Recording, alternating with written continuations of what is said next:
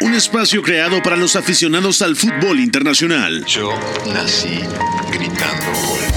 Un proyecto radiofónico informativo, analítico y reflexivo, No tengo nada de original. en el que un grupo de periodistas repasan la actualidad del fútbol en cada rincón del planeta. Todos los bebés se asoman al mundo gritando. Y como todos, quise ser jugador de fútbol. He sido el peor pata de palo que se ha visto en los campitos de mi país. Arranca Catenacho W, la casa del fútbol internacional. Hola, ¿qué tal? ¿Cómo están? Son las 4 de la tarde con dos minutos. Bienvenidos a una edición más de Catenacho W, Catenacho de viernes, para repasar lo más destacado que se viene el fin de semana. No platicaremos, lo anticipo, el partido entre Sassuolo y Napoli para poder eh, desmenuzarlo con tiempo el próximo lunes. Como todos los lunes, repasaremos lo mejor del fin de semana. Y ya está con nosotros el señor Beto González. Beto, ¿cómo te va? ¿Todo bien? Todo bien, Pepe, gracias. Abrazo para ti, para Oscar, para Fo, toda la gente que nos escucha. La verdad se viene un fin de semana bastante interesante y yo pensaría que en Premier las cosas se van a poner todavía mejor porque después de lo que vimos entre semanas, rarísimo tener un partido como el Arsenal City entre semana. Y después de ver cómo, cómo van avanzando las cosas en Champions, a mí me da que se puede poner todo muy lindo. Por ya no decir que el United ayer deja cosas en Barcelona y también puede seguir avanzando, ¿no? Ayer nos, la verdad nos sorprendió en buen sentido la UEFA Europa League, sobre todo con dos partidazos, el empate entre Barcelona y Manchester United a dos goles y la victoria del Mónaco 2 a 3 en el Valle Arena. También está con nosotros el señor Informe Mendoza, ya es una marca registrada, Informe Mendoza, ¿eh? Sí, ahí va, tomando esa marca como el informe Robinson, ¿no? Platicado. Y bueno, Oh. encantado de estar, de estar por acá para platicar de la ruta del fin de semana. Sobre todo hay partidos decisivos, yo diría, en Europa, desde Países Bajos, ya lo platicaremos en el duelo por el liderato. También en la Bundesliga, el Bayern tendrá un duelo muy complicado. El Madrid, que visita una cancha también bastante dura. Entonces, mucho de qué platicar. De acuerdo. Y por supuesto, vamos a repasar lo más destacado. Ojo con lo que hay el sábado, porque el sábado hay que madrugar, es decir, mañana 6:30 hay un Aston Villa contra Arsenal, partido clave por lo que ya citaba Beto de lo sucedido el pasado miércoles, la derrota del Arsenal en Londres contra el City. Pero a las 7 ya hay un Real Sociedad contra Celta de Vigo. A las 9 eh, de la mañana hay un Nottingham Forest contra City, es decir, otra visita del equipo de Pep Guardiola. Ese mismo sábado hay un partido entre el primero y el segundo de la liga neerlandesa, de la Eredivisie, entre Feyenoord, el equipo de Santi Jiménez, y el AZ Alkmaar. También el sábado juega el Bayern Múnich, que ganó eh, en la jornada de Champions en el Parque de los Príncipes al Paris Saint-Germain. Juega en campo del Gladbach, en el Borussia Park. Y luego también el sábado hay un enfrentamiento tremendo, de lo mejor que se puede ver hoy en día en la Liga Española, partido que podrán sintonizar a través de la frecuencia de W Radio y W Deportes. Osasuna, que sabemos que en Pamplona eh, hace pesar normalmente la localía, en el Sadar recibe al Real Madrid. O sea, es un sábado como para no salir ni a la esquina, Beto. Y encima tenemos Liga MX. Para rematarlo, 9 de la noche ese mismo sábado hay varios partidos, pero yo creo que el que acapara el foco mediático, sábado 9 de la noche en Ciudad Universitaria, un Pumas Chivas. Sí, sí, totalmente de acuerdo. Ese último partido rarísimo porque debería jugarse domingo mediodía, ¿no? Pero sábado 9 de la noche, considerando que es el Olímpico, me parece que va a ser bastante bueno, bastante duro. Habrá que ver qué pasa ahí, pero es un sábado de locura. O sea, desde las seis y media con ese Aston Villa Arsenal, que el Arsenal todavía tiene un juego ahí eh, de ventaja, entonces puede gestionar el liderato. En este mismo momento es colíder de la Premier League. Pero si llega a perder puntos, cuidado, ¿no? Eso va a ser un tema porque además eh, el Nottingham Forest, si bien ha mejorado, no tiene realmente cómo competir, visto lo visto en la primera vuelta contra el Manchester City, ¿no? Así que es un fin de semana crítico de cara a la carrera por el título en Inglaterra. Ese Brighton Fulham a las 9 de la mañana también me parece que está muy entretenido, va a ser muy interesante. Muy buen partido. Muy buen partido. Y luego, a ver, en Alemania ese Gladbach-Bayern, a mí me parece que después de cómo juega el Bayern en París, o sea que realmente tiene tramos de superioridad. He entendido también que no estaba Kylian Mbappé de inicio y se pudo permitir ciertas cosas. Es una buena prueba, ¿no? También el Leipzig que va a jugar contra el Wolfsburg antes de jugar contra el Manchester City en Champions, me parece que es un buen, una buena previa, ¿no? Es decir, son partidos que están conectando bastante bien a los equipos Champions o a los que se están jugando algo. Y eso que el Arsenal va a jugar solamente hasta octavos de, de Europa League, ¿no? Recordando que gana su grupo. Totalmente de acuerdo. Y por eso vamos a la pregunta de todos los viernes, la misma. Así que escuchamos. La pregunta del día. Non potevo farlo venire dagli Stati Uniti senza farlo giocare. Catenaccio W. Y la pregunta del día, la misma. Cada viernes repetimos lo mismo, pero es una manera de orientar al aficionado, ¿no? De decirle qué es lo que tiene que ver desde nuestro punto de vista o qué es lo que no se puede perder. Así que comienzo contigo, Informe Mendoza, desde tu punto de vista, ¿cuál es el partido que le dices a la gente? Ponle marcatextos, no lo puedes dejar pasar por nada del mundo.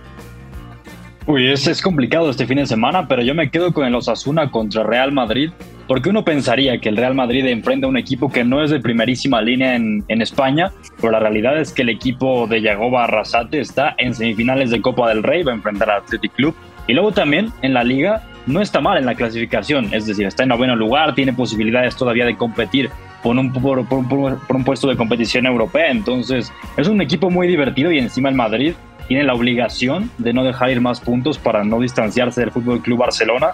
Además, el conjunto de Carlo Ancelotti viene de imponerse con mucha autoridad al Elche. Claro. Entonces, bueno, pueden pasar cosas.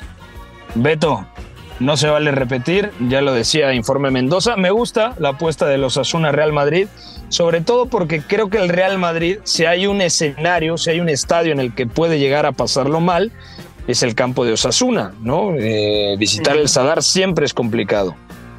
Sí, claro, sobre todo por lo bien que presiona el equipo de Yagoba Arrasate y lo bien interiorizados que tienen muchos conceptos a la hora de defender y luego castigarte saliendo rápido, ¿no? También es cierto que luego tiene cosas con balón, pero la base del equipo de Arrasate es la presión y como viene el Real Madrid, bueno, definitivamente va a ser algo, algo para ver, ¿no? Yo mm, también, también lo tengo bastante complicado, pero me voy a quedar y nada más por lo que fue eh, el partido a media semana y porque, lo, y porque sufre bastante el Aston Villa el fin de semana pasado y también por lo que le pasa al Arsenal contra el Brentford, me voy a quedar con ese Aston Villa Arsenal. Es decir, estamos hablando de un Arsenal que normalmente después de que ha perdido esta temporada se ha repuesto bastante bien, ¿no? No me parece que sea un partido donde el Arsenal vaya a caer de forma, no me parece que vaya a cambiar realmente nada Mikel Arteta, no tendría por qué, uno, y dos, me parece que el equipo está en condiciones de, de responder bastante bien, ¿no? También es cierto, y, y esto es importante,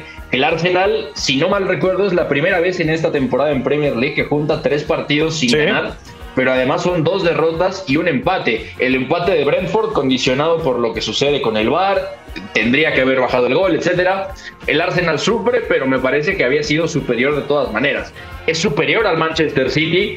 En el primer tiempo, Guardiola ajusta un par de cosas y luego el Manchester City es superior durante la última media hora, ¿no? Y contra el Everton ya sabemos lo que pasó, ¿no? Sean Dyche le mete un poco de freno al Arsenal, así que visto eso y visto que el Aston Villa también mostró varios problemas importantes contra el Manchester City, va a ser un buen partido, pero sí diríamos que el Arsenal está obligado a ganarlo para aprovechar ese juego que tiene de ventaja contra el Manchester City y para irse un poco más tranquilo pensando en, bueno, voy al calendario de Premier, también lo voy gestionando bien, pero también ya ponerle el ojo a la eliminatoria de octavos en Europa League, ¿no? De acuerdo. A ver, si no se vale repetir, si respetamos la dinámica, me gustan las dos apuestas. Yo voy a irme al partido de la Eredivisie, porque es un partido ahí quizá con, con menos reflectores, pero que juega el primero contra el segundo y además es un horario amigable. Sábado, 2 de la tarde, lo malo eso sí, habrá que utilizar doble pantalla porque Osasuna recibe al Real Madrid exactamente a la misma hora. Entonces ahí están las recomendaciones que les damos para los partidos del fin de semana. Beto dice Aston Villa contra Arsenal, muy buen partido. Informe Mendoza dice eh, Osasuna contra Real Madrid y yo digo Feyenoord contra AZ Alkmaar. Así que ahí dejamos nuestra apuesta del fin de semana. Y vamos a meternos ahora sí a desmenuzar los partidos más relevantes de cada liga. Comenzamos con la Premier League. Premier League. Young for United. To bubble it over the line. And Manchester United have the lead at Vicarage Road. Catenacho W. En Inglaterra claramente hay tres partidos, Beto, que acaparan reflectores. El sábado, lo que ya comentábamos, del Aston Villa contra Arsenal. El domingo en St. James Park. Ese también, eh, ojo, le tengo muchas ganas porque además es... eh, no, ni siquiera es domingo, también es sábado. Sábado. El, el- Ujú, el sí. sábado lo que va a ser, ¿eh? Porque arrancamos seis y media y al menos yo voy a ir a Ciudad Universitaria, voy a terminar a las 11 de la noche. Entonces no me juzguen si después de las 11 de la noche subo una foto con un mezcal y una cerveza, porque creo que se vale, ¿no? Ya 11 de la noche es horario no apto para menores, entonces, bueno, ¿qué sábado se viene? Newcastle contra Liverpool también, un muy buen partido. Y el otro que comentabas era Brighton contra Fulham, ¿no? Sí, sí, de acuerdo. Es un sábado de locos porque prácticamente se juega, bueno, tres cuartas partes de la jornada de, este fin de semana, ¿no? O sea, el turno de las nueve va a estar cargadísimo para que el domingo se cierre con el United Leicester City 8 de la mañana y un Tottenham West Ham crítico a las 10 y media de la mañana, ¿no? El sábado va a estar muy lindo, empezando por ese Aston Villa Arsenal que ya comentábamos un poco algunas claves. Luego el Newcastle Liverpool me interesa bastante porque sin Bruno Guimaraes, este Newcastle la verdad es que ha mostrado que no es un equipo todavía tan hecho como parecía, ¿no? Cuando juega Sean Longstaff te da la sensación de que va corto en varios registros, que no puede hacer las mismas cosas, pese a que tú ves a los mismos jugadores prácticamente en todo el 11, ¿no? El alma o media alma de este Newcastle es Bruno Guimaraes y realmente todavía no lo va a tener Eddie Howe, ¿no? Después de la suspensión Claro. que se lleva.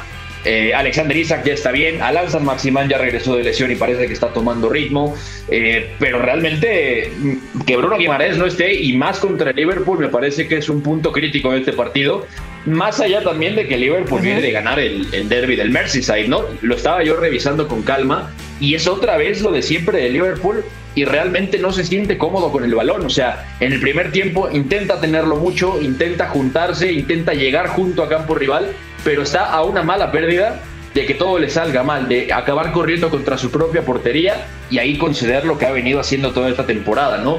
Falla en los centros laterales, falla defensivamente en el área, le cuesta trabajo referir bien las marcas y eso Pero no notaste la mejoría. cosas. Beto, ¿no notaste una evidente mejoría en el partido contra el Everton? O sea, a mí me gustó mucho el partido de Bajcetic. Fabiño creo que regresó es. mucho mejor de cómo estaba. Eh, Cody Gakpo me parece que deja un muy buen partido. eh, Sí. Yendo al apoyo, moviéndose a la espalda de los centrocampistas del equipo eh, de, de Sean Dyche. Y por supuesto lo de Mo Salah. Eh, qué, qué importante es que Mo Salah de nueva cuenta tenga cifras, no solamente sensaciones, sino cifras, gol y asistencia. Entonces, yo creo que más allá del resultado, sí hay cosas positivas. Que no vamos a ver al Liverpool que esperábamos al principio del curso, pues es muy difícil. Sí, y además le toca el Real Madrid el próximo martes. O sea, no, no hay que perder de vista eso. Pero el Liverpool, acuérdate, Beto, lo que comentábamos cuando arrancó la temporada. Decíamos, candidato el Liverpool a qué? ¿A Champions? Sí, seguramente, uno de los cinco candidatos. Y candidato a Premier, sí, seguramente uno de los dos candidatos. Era City y Liverpool y luego había que ver cómo estaba el United, había que ver cómo estaba el Chelsea, cuánto había evolucionado el Arsenal de Arteta, a ver si pasaba algo con el Tottenham de Conte.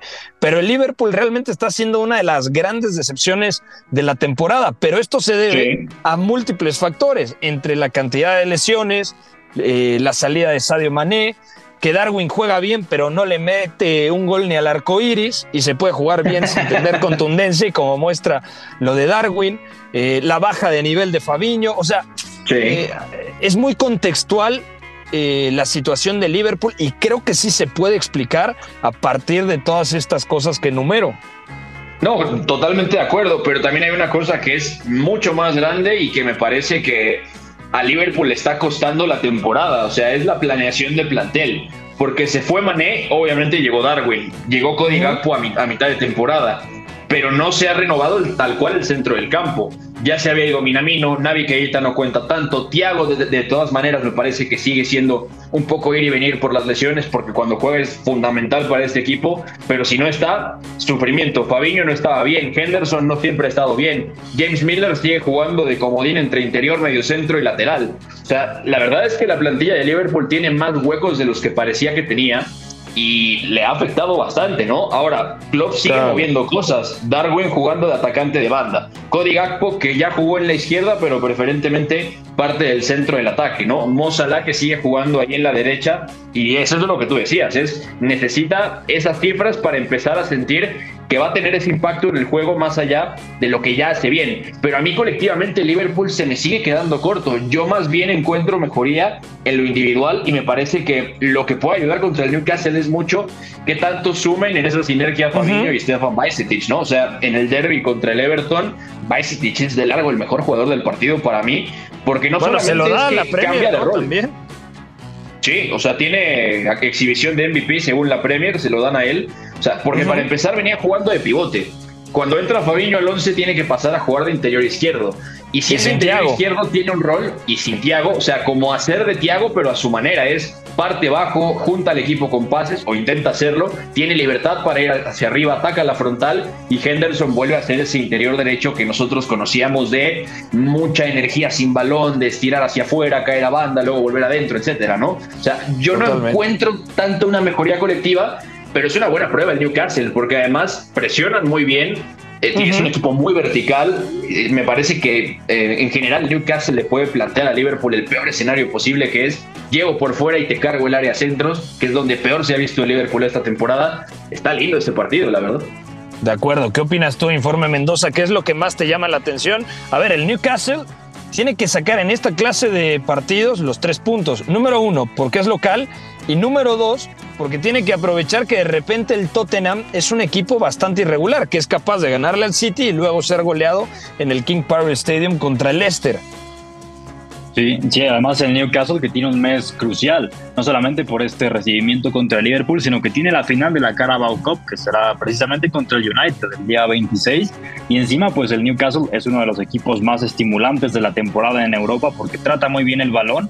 Y si jugadores como Miguel Almirón, por ejemplo, si vemos también una buena versión de Anthony Gordon, que recientemente llegó en el mercado Sí. invernal, o encima Joelinton o ambos centrales, que para mí es una de las duplas eh, más complementarias del fútbol inglés, con Fabian Schär y con Sven Bodman. También estos está Bruno, ¿eh?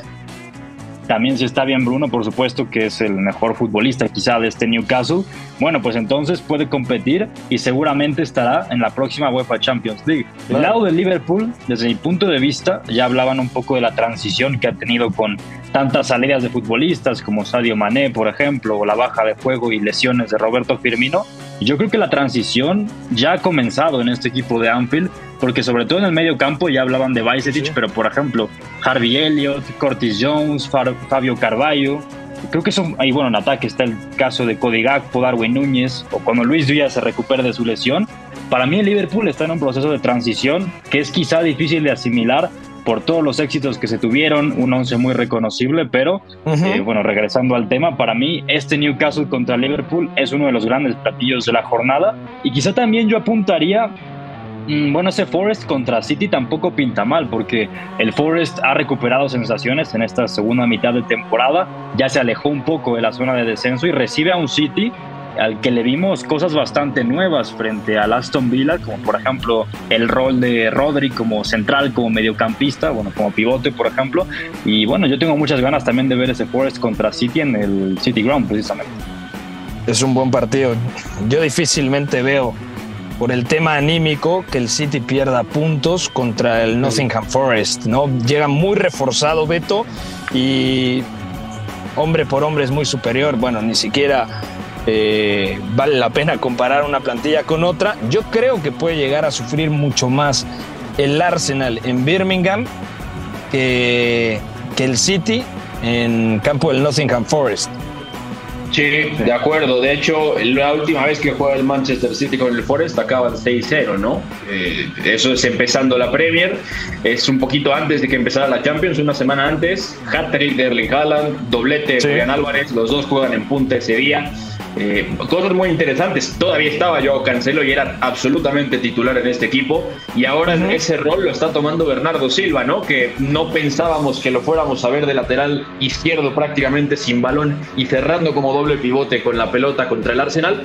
Pasó, pasó y luego Pep tiene que ajustar, lo cambia de lado, quita lo quita de ahí de zona de lateral y tiene que venir con Nathan Ake y, ciertas cosas más para que el partido tome su curso, pero, pero sí, de acuerdo, daría la sensación de que el City, problemas más, problemas menos, que me parece que es un tema de clic, de clic mental, de clima, de, de temas actitudinales, me parece, no tanto tácticos, eh, lo, puede, lo puede resolver y me parece que está como a una, a una o dos victorias de empezar a entrar en este control crucero que siempre toma el equipo de Guardiola, ¿no? O sea, llegamos a finales de enero, mediados de febrero y el City empieza a ganar partidos y cuando te das cuenta ya estás en la jornada 34 y ya ganó 10 seguidos, 12 seguidos, ¿no? Que es esa racha que luego suele darle la diferencia y le saca también la, la premia a los demás, ¿no? Entonces, Aquí debería también empezar un poco esto, sobre todo la victoria contra el Arsenal me parece clave en ese sentido.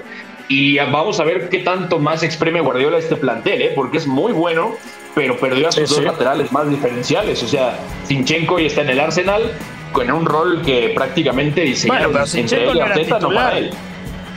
No, no, pero era clave tácticamente. Es decir, claro. no era titular, pero ¿qué lateral tiene esa función de forma natural, no? O sea, no, te abría no es fácil.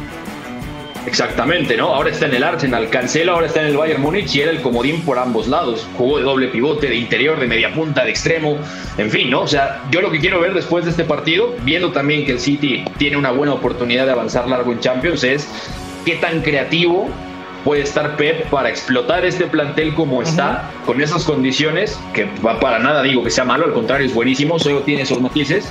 Eh, esto y además como meter al equipo este calambre de, bueno, no quiero que pierdan hambre, o sea, quieren ganar, hay que seguir eh, cultivando ese hábito, ¿no? Que me parece que es un poco lo que perdió el City. De acuerdo. Eh, bueno, dejamos aquí el tema de la Liga Española, si les parece, de la Liga Española, ¿eh? de la Liga Inglesa, de la Premier League. ¿Algo más que quieran agregar? ¿Algún partido que les llame la atención? El Chelsea juega contra el Southampton, el Everton contra el Leeds, el Wolverhampton contra Bournemouth. Eh, ¿Qué otro partido hay relevante este fin de semana? El Tottenham West y el United contra Leicester. Ese es 8 de la mañana, ¿no, Beto? Para seguir madrugando, imagínate. Buen partido también, ¿eh? Buen partido, quiero ver a Kedechi y Genacho, a ver si sale como ha estado. Tres goles y dos asistencias en los últimos tres partidos, me parece. Eh, y también ganas de ver si Eric Ten Hag le da continuidad a esta idea de Wood Beckhorst de media punta o de interior, ¿no? Considerando que le ha funcionado muy bien. Pero creo que es muy puntual, ¿no crees? O sea, yo creo que, mm, a ver, no en todos los enfrentamientos creo que sea la mejor opción. Y también hay que recordar, esto lo está usando a partir de la lesión de Eriksen. Pero no podría también probar un mediocampo en donde Casemiro sea el medio centro. Eh, luego Fred juegue al lado de él o Savitzer. Savitzer ya puede jugar, ¿no? El siguiente partido. O sea, seguramente va a ser titular. Sí. Y bueno, pueden jugar ellos dos y Bruno partiendo de la derecha. Y luego en la izquierda Sancho y Rashford en el eje de ataque, ¿no? O puede si no me equivoco, Casemiro está sancionado. ¿eh? Ah, claro, Casemiro mm, está, sí, está, sancionado. Entonces sería interesante un Fred Savitzer, claro, mm, ninguno de los dos es plenamente posicional, entonces... No, no. Problemas, ¿eh? Porque los dos tienen una tendencia a alargarte el equipo que ya sufrió el United de, contra el Leeds, ¿no? En los dos partidos. Y es donde entra esa solución de Both Beckhorst jugando de, media punta, ¿no? Por eso lo veo viable. Y justo viene a raíz de la lesión de Eriksen, pero también viene de esta suspensión de Casemiro. Es decir, son, es una solución para atacar dos problemas estructurales grandísimos de, total sistema. Así que yo no descartaría que vuelva a suceder para que Bruno juegue en una banda y luego en la otra juegue Rashford, ¿no? Y, o Rashford en punta, como lo hizo en Barcelona ayer, y también tener a Diego Sancho que ya viene regresando. Buena noticia que esté también Diego Dalot, ¿no? Totalmente. Eh, dejamos aquí el tema de la Premier. Mejor antes de ir a España, vamos a repasar rápidamente lo más destacado de la Liga Alemana. Vamos a la Bundesliga. Томас Мюллер, человек, с которого сегодня началась победа. Бундеслига. Catenacho W. И Бундеслиги я не исключаю, что и мира вообще. Perdone que le cambie el orden, señor productor, pero normalmente nos llevamos menos tiempo en la liga alemana. ¿Qué hay destacado este fin de semana? Borussia Mönchengladbach contra Bayern Múnich. El Wolfsburg juega contra el Leipzig. Mm, creo que puede ser un partido interesante para los de Marco Rose, sobre todo porque tienen ya en el retrovisor, ya van viendo que próxima semana enfrentan al Manchester City en Champions, lo cual es bastante complicado. El Eintracht juega contra el Werder Bremen, el otro equipo alemán, al igual que el Borussia Dortmund, que está en UEFA Champions League, eh, y jugará también a media semana contra el Napoli en, en territorio alemán. Entonces, Beto, desde tu punto de vista, ¿Cuál es el partido que más te llama la atención y por qué? Yo me quedaría honestamente con el Gladbach contra Bayern para seguir viendo las intenciones de Nagelsmann que apenas el, en el partido en el Parque de los Príncipes, a mí me sorprendió mucho lo que hace con Joao Cancelo. Lo retira al medio tiempo, cambia de costado a Kingsley Coman, le da el ingreso a Alfonso Davis y cuando pensábamos que Cancelo tenía un lugar indiscutible en el 11, después de esto es, mm, no lo sé, ¿eh? los tres centrales sí los veo fijos, pero como que Alfonso Davis eh, dijo, levantó la mano y dijo, estoy presente, ¿no? En este equipo yo he hecho historia y va a ser difícil que me saquen del 11, ¿no? Sí, aunque también hay que decir que la forma en la que Nagelsmann ve a Cancelo no se acerca a la que lo ve Guardiola. Es eh, yo tengo la sensación de que Nagelsmann ve a Cancelo como un jugador bastante menos versátil de lo que realmente lo veía Pep. Y ahí hay un tema porque también esta plantilla del Bayern, digamos que tiene perfiles más específicos, ¿no? Eh, Davis va a jugar por fuera, sí, Pavard puede jugar por fuera también, Coman puede ser carrilero por las dos bandas, lo mismo. Sané, que era teóricamente un extremo que llega en, su día, es más un mediapunta, juega a veces incluso de interior, ¿no? O sea, me parece que la plantilla está confeccionada de cierta manera que a Nagelsmann también le obliga un poco a hacer ese tipo de cosas. Y también es cierto que el Bayern viene funcionando mejor con tres centrales que con dos, como lo vimos a inicio de año, ¿no? Upamecano está jugando posiblemente en el mejor nivel de su carrera, o sea, no es exageración. Pavard se va expulsado entre semana en Champions, pero deja un muy buen partido. Matáis de Ligt me parece que viene un poco alcanzando ese nivel también, pero realmente a mí me parece que la plantilla le permite hacer varias cosas, solo que esto de Cancelo puede ser un tema. Y más, eh, vamos a ver lo qué rol le da, eh, sobre todo porque este equipo de Daniel Fark presiona bien y además tiene argumentos para salir de contra, ¿no? Stindl segunda punta, plea al espacio, Turán que te ataca bien al espacio, Jonas Hoffman que también por la banda derecha te puede hacer mucho daño. O sea, es una, es una buena prueba, es un buen ensayo definitivamente. Debería estar más arriba el Gladbach, ¿no? Por las piezas que tiene, pero tiene siete victorias, cinco empates y en la mañana veía ocho derrotas, o sea, eh, viene de caer además 4-1, 4-0, no recuerdo exactamente, contra el Hertha Berlín. También empató sin goles contra el Schalke hace apenas dos jornadas y teóricamente eran dos rivales a modo. Si, esos, eh, si ese punto se hubiese convertido en seis, hablaríamos que el Gladbach en este momento estaría por ahí de la séptima posición. Entonces, también es un equipo irregular, más allá de que tiene una plantilla con, con elementos interesantes, tanto en defensa, centro del campo, como en ataque. Vamos a ir a una pausa. Al regresar platicamos también de la Liga Española, de la Serie A italiana y por supuesto del partidazo en los Países Bajos entre el Feyenoord y el AZ Alkmaar. Estamos en Catenacho W, no se despegue. Para mí es el fútbol. Éramos todos muy amigos, nos gustaba jugar juntos, la pasábamos bien reunidos, intentábamos hacerlo lo mejor posible, atacar mucho, mucho y luego recuperarla con la ilusión de volver a atacar. El Choco Bonito supo rendirse ante la estrategia invencible. Catenacho W, la casa del fútbol internacional. Ya superamos las 4.30 de la tarde el día de hoy en este viernes. Viernes con mucho tráfico, se reporta la gente. Un fuerte abrazo a todos los que nos escriben desde el tráfico. Eso sí, si va manejando, páseselo al copiloto y que nos haga llegar su mensaje. Acá lo saludarán el señor Informe Mendoza, Beto González y un servidor. Pepe del Bosque, ya hablamos de la Premier, también una pinceladita de la Bundesliga. Vamos a pasar a la Liga Española porque hay un enfrentamiento que me parece un partidazo. La Liga. Con el balón en bandeja de plata. ¡Gol! Marca el Atlético de Madrid. Sociedad ilimitada. Catenacho W. En España, informe Mendoza, tenemos el Osasuna contra Real Madrid. Es una de esas visitas complicadas. Sabemos lo que Osasuna aprieta, cómo son los equipos de Yagoba Arrasate. Obviamente, si me, dices quién es el favorito, yo te diría el Real Madrid, claro, porque el Real Madrid prácticamente es favorito en el 99% de partidos que tiene.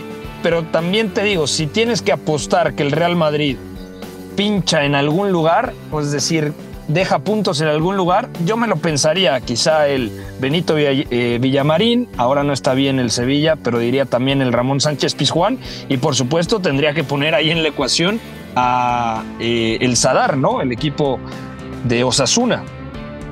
Sí, claro, porque los Asuna ya hemos hablado que colectivamente es un equipo que compite muy bien, pero luego si miramos las piezas a nivel individual, tiene jugadores desequilibrantes, como por ejemplo Abde, el marroquí que le pertenece al Barça, es un futbolista muy muy interesante. Luego también Ante Budimir es un jugador que ya lleva varios años en la liga y también, bueno, es una pieza interesante para jugar directo o incluso también en la finalización. Pero en cuanto al Real Madrid, es un equipo que es cierto que regresó con complicaciones de la Copa del Mundo, pero que en el último par de compromisos, sobre todo, bueno, pues sabemos que ganó el Mundial de Clubes en Marruecos, pero después frente al Elche, en el partido anterior, dejó sensaciones, obviamente enfrentaba al colista, era un partido, digamos, a modo, pero si miramos la actuación de jugadores como Karim Benzema, por ejemplo, que dejó un buen partido, luego también, sobre todo lo de Rodrigo, yo me detendría en el brasileño porque jugó en lugar de Vinicius, que no pudo ser de la partida, y lo hizo bastante bien. Para mí la temporada de Rodrigo es bastante buena y de continuar así,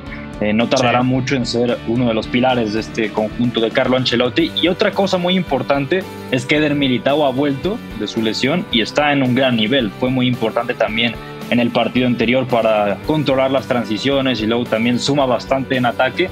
Para mí el Real Madrid sí es favorito, e incluso lo pondría Mm, un 65-35, pero los Asuna es de estos equipos de la liga que pueden dar sustos, que intimidan muy bien al espacio. Y para mí el Real Madrid podría perder puntos, sí, pero no lo veo demasiado factible. De acuerdo, Beto, eh, también comparto lo que dice Informe Mendoza de Rodrigo en la izquierda, el otro día buen partido de Karim Benzema, también en el Mundial de Clubes fue un bálsamo, por ejemplo, para Fede Valverde, que ya tiene 11 11 tantos esta campaña. Vinicius sigue bien. Eh, eso sí, la defensa es lo que más genera dudas a día de hoy en el Real Madrid. Por eso era importante el miércoles ante el Elche dejar el arco en cero, ¿no? Y sobre todo los partidos en donde no ha estado Thibaut Courtois es importante entendiendo lo que representó Courtois en el último título de liga y también de Champions. Cambiando de equipo, hay que hablar del Barcelona.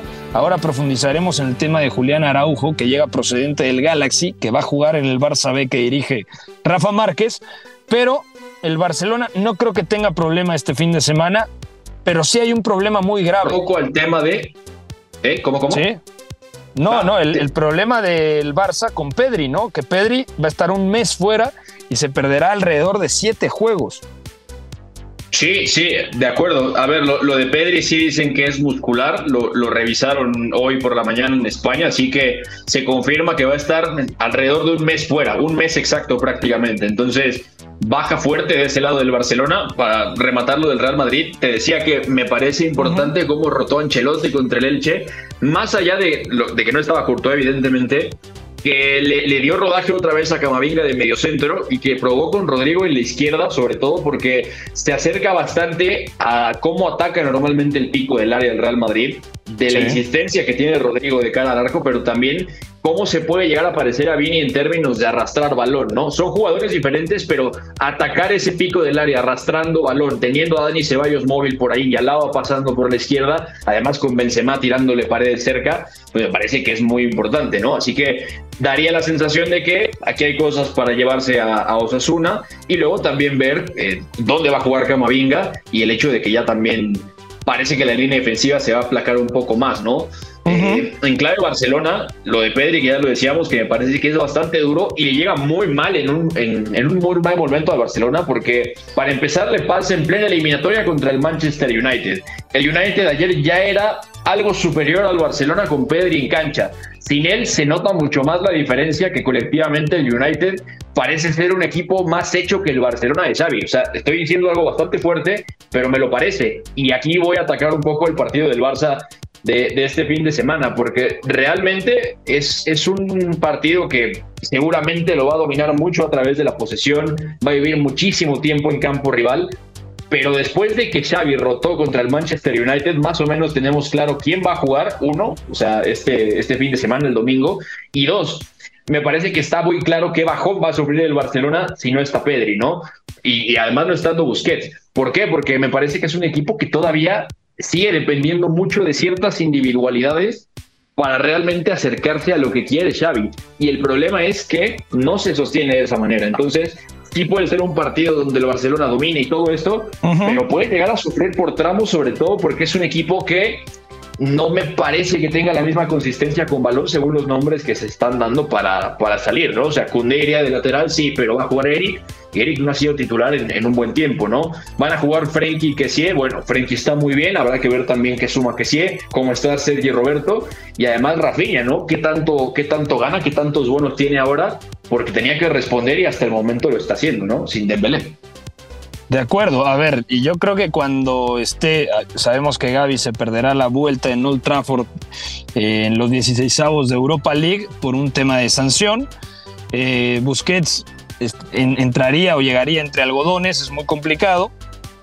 Pero yo creo que cuando estén todos, o sea, sin contar Pedri, no descarto, Oscar, que se pueda dar la posibilidad, digamos, si quiere cuatro centrocampistas, sí o sí, Xavi Hernández, que respete, digamos, en la primera altura el Busquets, eh, Frenkie de que Gaby siga partiendo de banda izquierda y luego que, entre comillas, que sí tome el lugar de Pedri. Sabemos que Kessie no tiene la sensibilidad para jugar entre líneas como la tiene Pedri, pero en el Milán ya jugó de interior, jugó en el doble pivote y jugó también de media punta. Entonces creo que sobre todo para presionar podría ser un recurso importante, porque de hecho el Barcelona, cuando le cuesta trabajo fluir con el balón, puede utilizar el mecanismo de la presión para poder acercarse al arco rival. Claro, porque además una de las grandes virtudes del Barça de Xavi es la recuperación tras pérdida y en ese sentido Frank sí es un futbolista que aporta mucha energía. De hecho, eh, contra el Villarreal en la cerámica jugó muy bien, sobre todo a nivel defensivo, desde mi punto de vista. Yo creo que sí sería bueno, eh, como ya lo mencionabas, tenerlos a los cuatro en esas alturas, en esa especie de cuadrado que se llega a formar. Pero sí, para mí que sí puede jugar ahí porque además en el Barça no ha sido quizá la versión que esperábamos que demostró ser en el Milan, pero es un jugador para mí muy de oficio porque no es que luzca demasiado con balón como lo hace Pedri, pero como ya lo comentaba, sobre todo a nivel de recuperación, es muy importante porque también eh, Frankie de Jong cuando juega más anclado a la base todavía no tiene eh, esa defensa a lo ancho que sí tiene Sergio Busquets y en ese sentido el Costa Marfileño lo complementa muy bien. De acuerdo. Y ahora, eh, Oscar, rápidamente el tema de Julián Araujo. ¿Qué pasa con este lateral diestro mexicano que llega al Barcelona, pero de entrada llegará al Barcelona B? Sí, el Barça ya concretó la, bueno, ya se habían concretado las negociaciones con el LA Galaxy, al final se pagan 4 millones de euros alrededor por el lateral mexicano de 21 años que sí llega al Barça B y es cierto que se da hasta ahorita porque ya sabíamos la situación de que los papeles se concretaron 18 segundos más o menos después del límite de la ventana de transferencias invernal, pero al final el Barça ganó la apelación con la FIFA. Y Julián Araujo llegará al Barça Athletic, que por cierto dirige Rafa Márquez, entonces, bueno, puede existir un poco esa sinergia, esa empatía entre ambos por ser mexicanos y la idea es a priori que siga un tiempo con Rafa Márquez y que después haga pretemporada, que juegue el Joan Gamper con el Barça y ya después luchar por un puesto en la posición que desde mi punto de vista ha sido la más débil del Barça en bastante tiempo. De acuerdo. Es una buena incorporación, no lo sabemos, pero sin duda será una muy buena experiencia para el lateral mexicano, ¿no? Que llega procedente, repito, del Galaxy. ¿Algo más que quieras agregar de la Liga Española, Beto? También hay un partido muy interesante entre Real Sociedad y Celta de Vigo. El Celta no está bien, ¿eh? pero el Celta normalmente te deja detallitos interesantes, ¿no? Por ejemplo, Gabri Veiga. Sí, de acuerdo, que Gabriel Veiga ya había sido un poco de lo que le había destacado al final de la etapa Coudet. Eh, también Thiago Galardo lo tenía por ahí. Eh, a ver, el Celta sí, sí que es un equipo que individualmente te puede dejar varias cosas, ¿no? Con Fran Beltrán también de medio centro. Ahora está por ahí este chico norteamericano, eh, Luca de la Torre, que por ejemplo pasó por el Fulham, se fue al Heracles, salió del San Diego, de un equipo de San Diego. O sea, apenas me parece que se está logrando asentar un poco más en un equipo de, más nivel y es interesante porque es un poco el corte de centrocampista, tercer centrocampista prácticamente que ha venido usando el Celta en, el último tiempo, ¿no? Así que va a ser divertido de ver y además dan un once bastante interesante de la Real Sociedad, ¿no? Porque estamos hablando de Subimendi fijo, Miquel Merino, Brais Méndez como siempre y se va a juntar este frente de ataque que puede dar bastante, ¿no? Con Taque Cubo en la punta de ese rombo y además Oyarzábal con Alexander Sorlot, ¿no? Que mientras estos dos, bueno, sobre todo Oyarzábal, después de todo el tiempo que estuvo fuera, que siga sumando minutos y que haya regresado así de bien,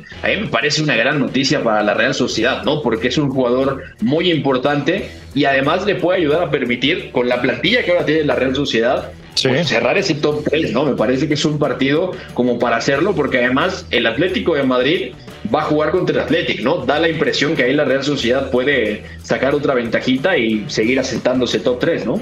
Claro, sí, y además si se junta ese resultado, si no saca la victoria el equipo colchonero, bueno, cuidado, ¿no? Porque la Real Sociedad todavía se puede despegar. Y como está el Atlético de Madrid, Oscar, eh, este Atlético de mm. Madrid incluso no me sorprendería que se quedara fuera de Champions. Claro, todavía hay cierta distancia y sigue siendo el principal candidato, pero a día de hoy, como está la tabla de posiciones, Real Sociedad tiene 42 eh, puntos, el Atlético de Madrid tiene 38 y ahí está el Betis con 34. O sea, si el Atlético de Madrid llega a perder contra el Athletic Club, y gana Betis y gana Rayo Vallecano, se ponen, digamos, a un partido del equipo de Diego Pablo Simeone. Y eso sí sería una catástrofe. O sea, ya pasó el hecho de, de no superar la fase de grupos, fue un fracaso. Ni siquiera llegó a Europa League, segundo fracaso. Bueno, no entrar a Champions sería la gota que derramó el vaso, ¿no? Sí, representaría el fin de la era de Diego Pablo Simeone, seguramente. Y este Atlético de Madrid que deja muchas dudas y en realidad su último partido contra el Celta lo gana por la mínima y con un gol in extremis de Memphis Depay, eh, fichaje de invierno que tampoco ha podido encajar del todo en este equipo, sobre todo ha tenido minutos residuales ya en los tramos finales de los partidos. Quizá hay momentos individuales buenos, positivos, como por ejemplo Rodrigo de Paul ha tenido un buen semestre, quizá después de la Copa del Mundo ha tenido eh, un poco eh, un nuevo eh, envío anímico, podríamos mencionarlo, también Nahuel Molina, es decir, los campeones del mundo. Luego Reinildo también me parece que está en buen nivel, Antoine Griezmann sigue siendo importante. El Atlético de Madrid sigue sin ser un equipo que ofrezca muchas garantías, pero aún así este partido contra el Athletic Club de Bilbao puede ganarlo, sí, pero también el Bilbao es un equipo que suele competirle muy bien a los eh, equipos grandes de España, eh, sobre todo porque presiona muy bien y tiene mucha calidad. Y habrá que ver también porque es un partido especial. El Athletic Club de Bilbao, por cierto, renovó a Ernesto Valverde apenas hoy, hasta 2024. Cumplirá ocho temporadas al frente del, del equipo vasco. Y además, un dato curioso es que con motivo del aniversario 125, si no me equivoco, del Athletic Club, aunque el partido se juega en el Metropolitano, el Athletic permitirá al Athletic Club jugar de rojiblanco y el conjunto colchonero jugará con la indumentaria de visitante. De acuerdo. Bueno, dejamos aquí el tema de la Liga Española. Viajamos a Italia. Serie A. Milinkovic. Dentro a cercare Immobile. Col destro, battuto Bizzarri, la ribalta la Lazio. Catenaccio W. In vantaggio. ¿Qué es lo que pasa en Italia? Repito, el lunes platicaremos de lo sucedido el día de hoy entre Sassuolo y Napoli. Pero en la Serie A italiana, yo creo que no hay un partido que acapare reflectores. ¿eh? Está el Roma-Elas Verona, Spezia contra Juventus, Salernitana contra Lazio, a ver si recupera la titularidad Francisco Guillermo Ochoa, Atalanta Leche y también el Inter contra Udinese, el Udinese que se ha desinflado y ahorita, por ejemplo... Estrena técnico la Salernitana, Pepe, Paulo Sousa. Paulo Sousa. Paulo Sousa, portugués, que también pasara por Polonia, ¿se acuerdan? Por la selección polaca. La Eurocopa. De acuerdo.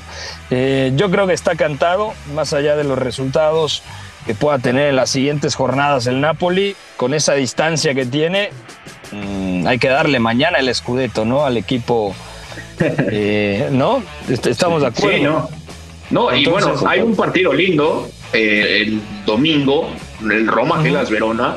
A ver, ese, ese partido me, me parece que va a estar muy divertido, sobre todo porque la Roma es capaz de jugar terriblemente mal y aún así ganar. Compite siempre y compite bien y te saca diferencia de lugares donde luego no, no lo vienes venir, ¿no? Eh, por ejemplo, pelota parada, la Roma está haciendo cosas bastante interesantes, está atacando muy bien, la defiende también bastante bien, más allá también de lo que viene a pasar contra el Napoli, donde justamente, eh, bueno, al final la Roma lo, lo termina por ahí perdiendo, pero directamente es un muy buen equipo la Roma y hay que hablar de lo que está haciendo José Mourinho, ¿no? Porque ahora la, la Atalanta ya se subió al tercer lugar, sí, pero la Roma está peleando directamente por entrar a Champions y ya teníamos un par de temporadas esperando que, que, pudiera ser, ¿no? Está bien armado el plantel, me parece que está rindiendo bien en general, que puede jugar mejor, sí puede jugar mejor, pero es que lo que tiene es tremendo, o sea, hablamos de Abraham, de Pellegrini, de Dybala, está Velotti en, en la en la banca, ¿no? Ya volvió Giorgino Bainaldum, que me parece importante. Está Ola Solbakken también.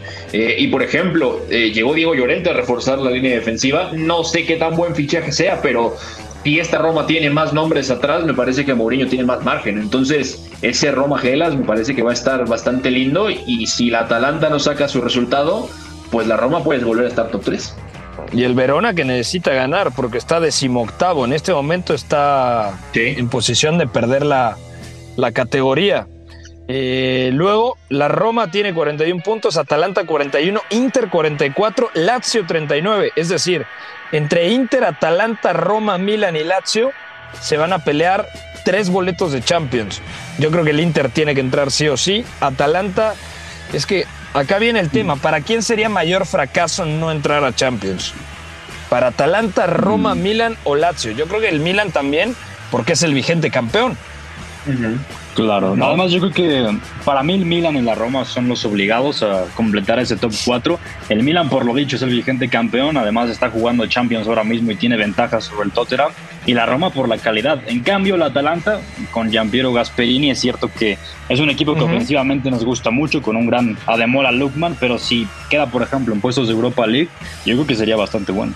Esa victoria que tuvo el último fin de semana contra la Lazio en el Olímpico, por cómo está Hoylund, me parece que, o sea, es tremendo. O sea, eh, se lesionó recientemente Duban Zapata, ¿no? O sea, el, el, tema con las lesiones es caótico, ¿no? Para el colombiano.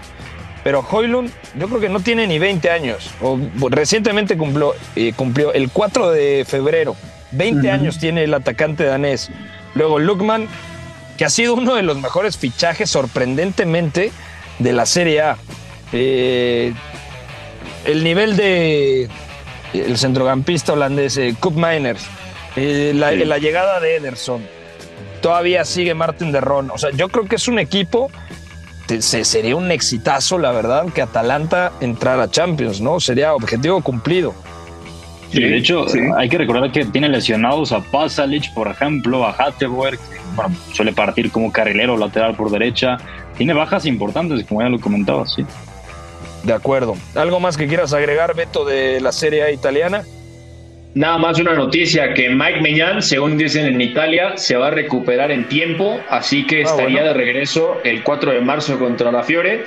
Y esto quiere decir que estaría entero, 100%, para la vuelta contra el Tottenham en Londres. Así que grandísima noticia porque se ha dicho poco lo importante que es Mike Meñán, ¿eh? Y la verdad es que se está notando en un equipo que no viene jugando tan bien. O sea, el Milan de por sí tiene cosas en su juego que lo exponen bastante. Pero Meñán era un valor seguro bajo los tres palos, se lesiona, se pierde el mundial, tiene que jugar Tataruzano y luego voltearse a la banca y bueno, tampoco es como que haya muchas soluciones, ¿no? Ahí está Antonio Mirante, por ejemplo, pero Mirante también ha sido el arquero que ha sido. Entonces, que vuelva justo a tiempo, así, para entrar a marzo, que el Milan pueda apretar un poquito el acelerador uh -huh. y pensar que le puede sacar la eliminatoria a Tottenham, porque puede hacerlo, me parece una grandísima noticia. Perfecto. Y ya por último, antes de despedirnos, informe Mendoza. Eh, otro partido interesante, por supuesto, Feyenoord contra el AZ Alkmaar. Y los que se frotan las manos son Ajax, que está tercero a tres puntos del primero, y el PSV Eindhoven, que también todavía sueña con ganar la Eredivisie esta temporada. Realmente está muy linda la Liga de los Países Bajos y eh, pues ese duelo entre Feyenoord y AZ pinta para ser decisivo. Sí, porque el Feyenoord está bien, ha tenido partidos últimamente bastante decisivos en la clasificación. Ya enfrentó, por ejemplo, al Twente, al, al PSV Eindhoven, hace unas semanas también al Ajax y ahora enfrenta a una Z Almar que ha sido un, un, equipo bastante constante en esta campaña porque además también compite en la UEFA Conference League y tiene posibilidades, ¿por qué no de llegar lejos en la competición? A ver también si Santiago Jiménez puede superar la barrera de los 10 goles con la camiseta sí. del equipo de Rotterdam que también está en un gran momento, ya parece que le ha comido la titularidad al brasileño Danilo, entonces sí es un partido que hay que voltear a ver. De acuerdo. Eh, bueno, Beto, ya nos vamos, se nos acaba el tiempo, algo más que quieras agregar de este partido, ojalá que le vaya bien a Santi Jiménez. Yo sigo pensando honestamente que el Ajax terminará ganando la Eredivisie por el tema de la calidad, el talento individual, el fondo de plantilla, es el equipo más completo. Pero el Feyenoord también tiene jugadores muy importantes y entre ellos está luciendo Santi Jiménez. Sí, de acuerdo, para despedirnos decir eso, ¿no? Yo era mi otro candidato a partir del fin de semana, pese a lo under que puede llegar a ser, porque son los dos mejores equipos de los Países Bajos en líneas generales, ¿no? O sea, no solo ¿Sí? son los mejores a nivel de juego, sino a nivel de consistencia, que eso es lo más importante, ¿no? El Feyenoord sigue solamente con un partido perdido, pero además juega de forma muy clara, es muy evidente lo que quiere Arne Slot y además es una de las mejores defensivas de todo el campeonato neerlandés, la tercera exactamente con 19 goles encajados, que tiene mucho que ver con la forma en la que juega, ¿no? Y además la capacidad para reponerse de los golpes. Entonces, me gusta mucho. Yo quisiera comprarlo del Ajax, pero vamos a ver qué dice el Feyenoord. Yo no creo que la Z resista ahí arriba, pero pero me parece que el Feyenoord sí tiene argumentos como para pensar que si reaccionan el Ajax y el PSV se puede llevar la liga por el margen de puntos que tienen, pero también por lo bien que vienen funcionando las, las cosas. Nada más para despedirme, Pepe, decir, hoy es el último día para que los compradores interesados en el Manchester United pongan su interés y demuestren que tienen el dinero, pero se va a reducir a dos. Jim Ratcliffe que dicen en Inglaterra que dos terceras partes de los aficionados quieren que sea Jim Ratcliffe con Ineos quien compre el club, y los cataríes que tienen un plan de hasta 8 billones de libras para meterle la anita al Manchester United. A ver qué pasa. Ojalá no sean los cataríes. No me gustaría, eh, honestamente. Ojalá no. ¿Qué prefieres, Beto? Me gustaría Jim Ratcliffe, honestamente, pero no sé si le llega el dinero que van a poner los cataríes. Claro, ese es el tema.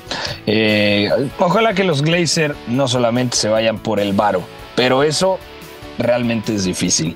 Ya nos vamos, gracias, Informe Mendoza, que te vaya bien. Gracias, nos vamos y también comentar que en Francia juega el PSG contra el Lille, partido complicado domingo a las 6 de la mañana. No, bueno, ese sí dudo honestamente verlo en directo. Después de todo lo que va a pasar el sábado, ahí me cuentas cómo le va al equipo de Lionel Messi y compañía. Gracias, Beto. Gracias, chicos. Un abrazo. Y gracias a ustedes por sintonizar como cada viernes Catenacho W. Soy Pepe del Bosque. Nos escuchamos el lunes con toda la información del fútbol internacional.